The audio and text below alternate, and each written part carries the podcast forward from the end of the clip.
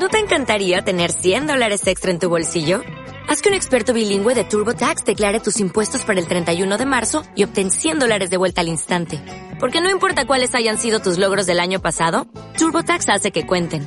Obtén 100 dólares de vuelta y tus impuestos con 100% de precisión. Solo con Intuit TurboTax. Debes declarar para el 31 de marzo. Crédito solo aplicable al costo de la presentación federal con TurboTax Full Service. Oferta sujeta a cambios o cancelación en cualquier momento.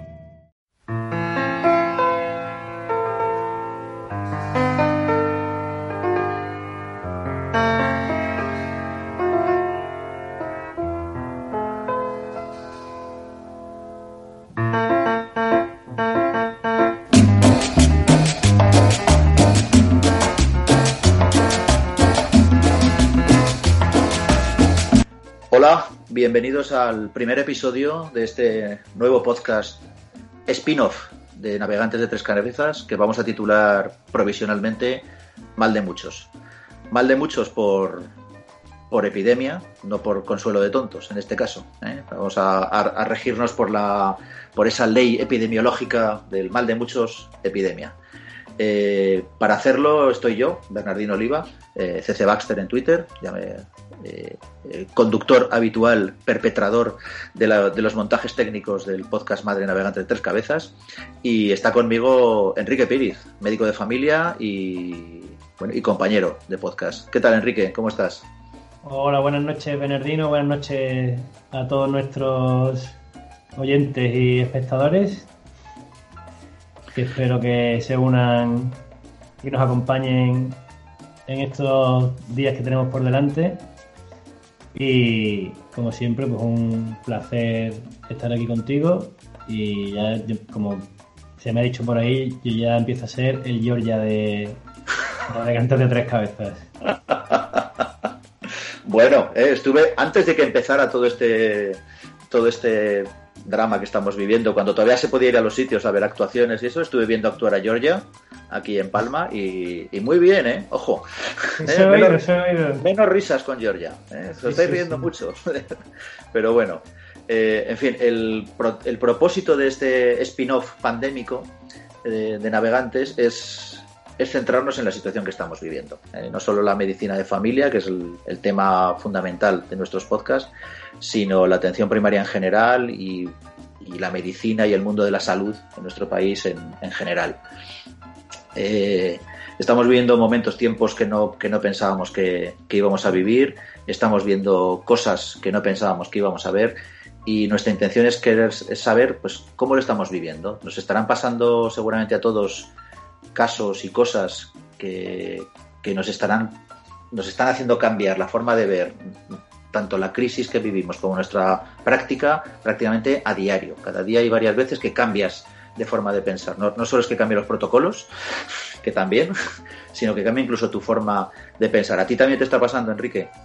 Sí, claro. Eh, cada día se levanta uno de una manera. Un día lo ve todo positivo, ve pues lo que estás comentando, eh, que parece que estamos dejando un poco de lado las históricas diferencias de médicos, enfermeras y tenemos esa sensación de que de que estamos todos remando en el mismo barco. Eh, ves que los pacientes están haciendo una demostración de responsabilidad impresionante y ves que mm, entre todo esto que tenemos encima tan preocupante se pueden sacar cosas buenas y al día siguiente piensas pues que esto todo es un desastre, que todo se ha hecho mal y que vamos a morir todos. Ahí estamos en esa en esa ciclación rápida que, que, no sabemos cómo, cómo, vamos a acabar las cabezas de después de todo esto. Sí, yo pensaba que lo de la bipolaridad era una moda de millennials hasta que está viviendo esta época. Bueno, vamos a intentar eh, pues ir muy al día. Vamos a intentar en este podcast eh, saber un poco lo que está pasando. Mm, desahogarnos, sentir que, pues eso, que estamos, que estamos juntos en esto. Habrá que ponerse serio cuando toque y habrá que poner una notita también de risa cuando toque, porque si no, esto ni que lo aguante, Bernardino. Desde luego, sí, hay que aprovechar todos los momentos. Yo, de hecho, estoy más por, por irme hacia lo cómico y hacia lo insustancial, incluso, incluso casi lo que más me apetece. Pero bueno, eh, vamos a intentar aprovechar este, este espacio, estas nuevas yo no me imagino cómo podría ser esto sin estas posibilidades de redes sociales, de poder mantener contacto con gente, incluso de, iniciar proyectos en, la distancia, sin poder vernos digamos, en persona y poder discutir eh, pues con una mesa por delante, por en medio, tranquilamente, tomando algo, disfrutando de, la compañía mutua. Ahora es a, kilómetros de distancia, pero bueno, la verdad es que por lo menos sirve de algo. Sí, hombre, yo la verdad es que puestos a pasar por esto, mejor hacerlo en esta época con, el cable gordo que, que, nos permite todo esto, que pues hace tampoco hay que ser tan atrás. Igual hace 15 años. Esto hubiera sido completamente distinto. Completamente distinto. Mm, tele, mucho teléfono va a tener contacto con la familia, pero por supuesto nada de vídeo, ni de Skype, ni de conciertos en streaming. Mm, la, librería de casa se hubiera acabado rápido, los DVDs de casa se hubieran visto rápido. Así que bueno, vamos a, verlo por ahí, que puestos a estar confinados en casa, mejor en esta época de, lo virtual, los servidores y la nube, que hace 15 años que, que a saber cómo hubiéramos acabado. Muy bien, pues recapitulando, nuestra intención es esos casos que a lo largo de la carrera profesional de todos los médicos y médicas, yo creo que hay una serie de momentos, de casos particulares, de pacientes determinados que te han hecho replantearte cómo funcionas, cómo hacer las cosas y te han hecho cambiar incluso de práctica. Eh, probablemente suelen ser pocos, pero yo tengo la sensación que en estos días, en estos momentos de crisis, van a ser muchos los casos que vamos a vivir así. Vamos a intentar en este podcast conectar con, pues, con gentes de las que están trabajando en todo el, en todo el sistema de salud para que ellos nos cuenten cómo lo están viviendo, qué casos, qué están viendo que les está haciendo pensar, replantearse, no solo lo que hacen ahora, sino lo que van a hacer en el futuro, cuando todo esto, cuando todo esto acabe y podamos reiniciar nuestras vidas normales, qué cosas vamos a cambiar en nuestra, en nuestra práctica. Eh, a ti, Enrique, en estos días, en estos pocos días que llevamos, ¿te ha pasado algo? ¿Hay algo que, te haya llamado la atención como para reflexionar sobre ello? Pues eh, yo en mi última guardia, hace, unos días, tuve tuve una situación que me, parece que recoge mucho de, todo lo que, muy paradigmática, de todo lo que estamos viviendo. Yo, bueno, mucho, espero que se una mucha gente nueva que no me conozcáis. Yo trabajo en, soy médico de familia y trabajo en un centro penitenciario. En principio nuestro trabajo, pues como el de un centro de salud, pero bueno, evidentemente con las peculiaridades de, de trabajar en, en un centro penitenciario.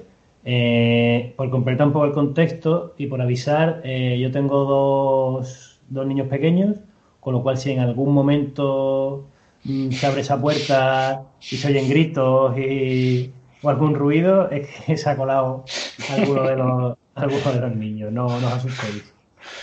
Bueno, esto, eh, esto, esto es una cosa que en este momento eh, podemos aprovechar. Nosotros en el, podcast madre Navegantes de Tres Cabezas siempre hemos abogado por tener un cierto sonido cutre, no ser demasiado profesionales con el montaje. Bueno, no es que lo hayamos decidido, sino que no nos ha quedado más remedio porque soy yo el que lo hace. Y ya está. Pero eh, en, este podcast, en estas situaciones, ahora que vemos, como tú comentábamos antes, pues que Buena Fuente, Broncano, todo Dios, está haciendo los podcasts desde su casa por Skype y el sonido es penoso. Bueno, no es que sea penoso, es como el nuestro. Yo creo que en este momento estamos al mismo nivel.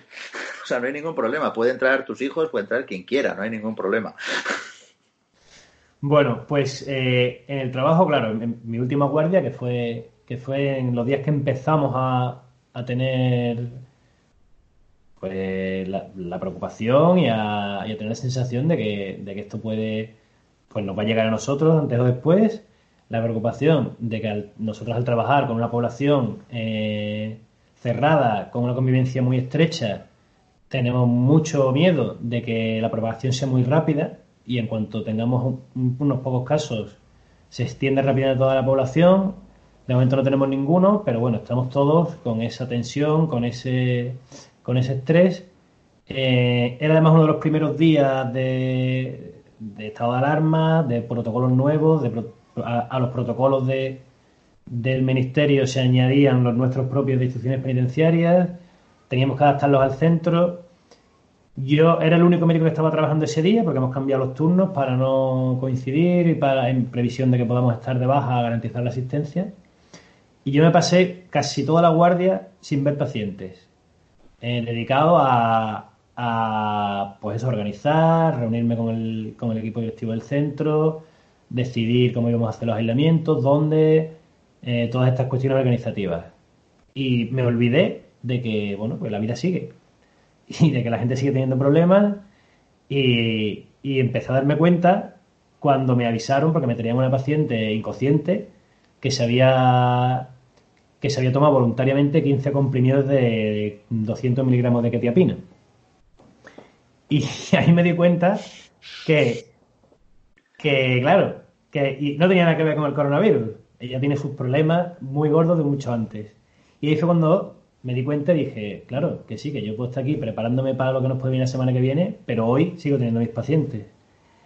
Y es el caso que, que más me ha dado que pensar fue un ingreso que tuvimos. Nosotros siempre cuando entra cuando en cualquier situación, cuando entra una persona nueva en prisión, eh, se le hace una entrevista y una exploración básica, un reconocimiento médico, que en estos días pues lo hacemos con especial cuidado, pero, pero que se hace siempre. Y previamente a que llegara esta era una mujer, nos avisan de, de la policía que tenía síntomas respiratorios y tenía tos y fiebre. Eh, y que tenía algo de algún problema psiquiátrico. Con lo cual ya la cosa empezaba pintando, pintando bien. Eh, me coloco mi, mi EPI según el protocolo, le coloco a ella el suyo y me llama la atención, una entrevista muy larga, eh, que sobre todo cuando sospechamos que hay patología psiquiátrica, hacemos una entrevista especialmente larga. Y me llama la atención que en, no sé, 45 minutos de entrevista, la señora no había tosido ni una sola vez, pero no había hecho ni el, ni el amago. Le había tomado una temperatura que era rigurosamente normal y, y yo estaba obsesionado con, con, que no fue el primer caso que teníamos en el centro. Y cuando llevaba 45 minutos hablando con ella y ya le pregunté abiertamente, oiga, pero usted tose ¿desde cuándo? Y dice, no, no, yo, yo ni, he tenido fiebre en ningún momento, ni tengo tos, tengo un poco de carraspera que tengo desde hace años porque fumo mucho y, no sé por qué la policía, por qué la policía ha dicho eso. Y entonces yo ya empecé a centrarme menos en sus problemas respiratorios y a preguntarle por su vida. La señora, bueno, trastorno mental grave, con una Mm, circunstancias familiares y sociales terribles, eh, que era realmente su problema. Eh, se me derrumbó la consulta, se me puso a llorar. Claro, yo en esa situación, mm, pues a lo mejor una paciente en un primer ingreso que veo, pues mm, no voy directamente y le doy un abrazo. Pero sí que es fácil, y yo creo que a todos nos ha pasado, que en ese pues hay algún contacto físico de algún tipo, un, agarrar un brazo un pasarle una mano por el hombro. Y el tener que mantener, ya no solo no poder tocarla, sino mantener incluso pues la distancia recomendable, eh, incluso no dejarla que se acercara a la mesa, eh, lo viví con una impotencia, como, una, como si me hubieran quitado de repente eh, gran parte de mis armas, de mis herramientas de entrevista y de relación en la consulta, que, que me hicieron replantearme el decir, bueno, estamos aquí todos obsesionados con esto, pero hay otros muchos problemas, esto nos va a dificultar mucho el abordaje de esos otros problemas. Eh, también me hizo pensar en que hay mucha, igual, bueno, no sé si sobre preocupación, pero en este caso, desde luego, de la información que nos habían transmitido no era correcta, no la habíamos verificado, la habíamos dado por buena directamente, con lo cual había puesto aún más problemas en la entrevista y, me hizo plantearme que, bueno, que probablemente las situaciones más complicadas que me voy a encontrar en los próximos días van a ser pues estos pacientes que con síntomas respiratorios o no, pues siguen teniendo sus problemas, habrá muchos que tengamos que derivar al hospital. Ese mismo día derivé a, una, a un paciente con una orquiepididimitis que había ido muy mal con antibiótico oral y que se quedó ingresado para tratamiento intravenoso. En fin, la vida sigue y ya no es solo que se nos pase por alto, es que cuando, mm, aunque nos detectemos esos otros problemas y vayamos a atenderlos, esto nos dificulta mucho el abordaje, la atención, la derivación y el manejo, la relación con el paciente. O sea, esto nos, nos hace replantear toda nuestra forma de, trabajar como, como médicos de familia. Sí, a mí, a mí me ocurre eso, la sensación, yo lo que te iba a contar, yo, yo tuve un caso un poco al revés, pero es un poco la sensación esa de estar caminando todo el rato por una cuerda floja que tienes que ir con mucho cuidado hacia los, mirando hacia los dos lados, porque si te despistas te vas a caer hacia un lado y te vas a perder el caso respiratorio, pero como te despistes te caes hacia el otro lado y te vas a perder el caso no respiratorio, no, no, no sospechoso de coronavirus, en este caso. Te, compro el símil, lo voy a utilizar mucho más ahora.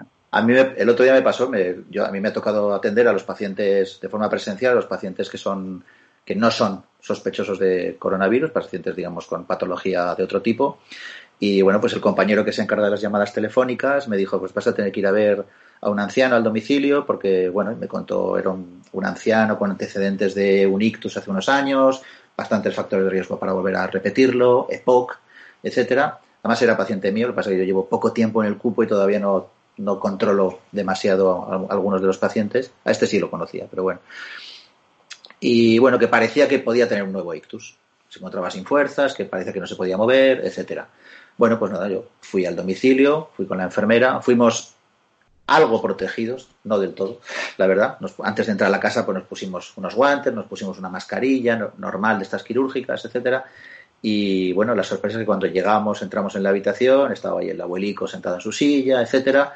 Bueno, resultó que lo que le ocurría es que estaba con 38 de fiebre y estaba tosiendo y le faltaba la respiración.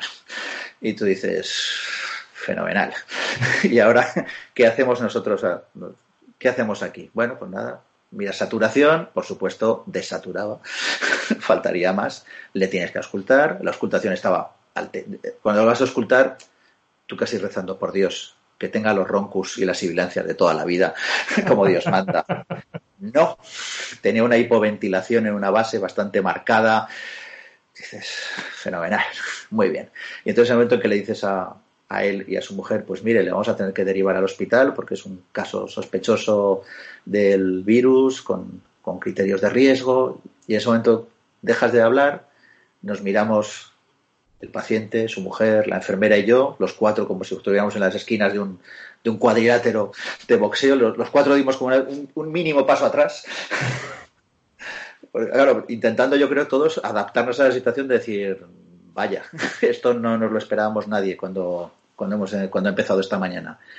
Y, bueno, eso, las sensaciones a decir, ya que, tienes la, cuerda floja, ¿no? Lo que, lo que te decía, decir, bueno, me he despistado, he pensado, he tenido tan claro que no iba a ser, que iba a ser otra cosa, que me he olvidado de que también podía ser un cuadro, eh, bueno, afortunadamente al día siguiente, etcétera, bueno, no era un cuadro, le, se hizo la prueba, era una reagudización de, bueno, en fin, el paciente está bien, yo también, gracias, la enfermera también, toda su familia, estamos todos bien. Pero, pero las situaciones a ese momento, yo creo que vamos a vivir muchos momentos de, en los que nos vamos a sentir más descolocados de lo habitual. Si ya nuestra profesión no es raro que periódicamente nos sintamos descolocados y un poco perdidos, yo creo que ahora nos va a pasar con mucha frecuencia. Y, y bueno, estas son el tipo de cosas que nos han lo que tú, los casos que tú has contado, este que me ha pasado a mí, son un poco los que nos ha animado a empezar este podcast. Sí, claro, en los próximos días iremos contactando con compañeros de, otras zonas, de, sobre todo de Madrid, y, ahí seguro que nos pueden contar casos y casos y, situaciones que esperemos que nos sirvan también a nosotros para aprender y para prepararnos a lo que, para lo que puede venir aquí. Por la Idea es que. Dime, dime, perdona, Enrique.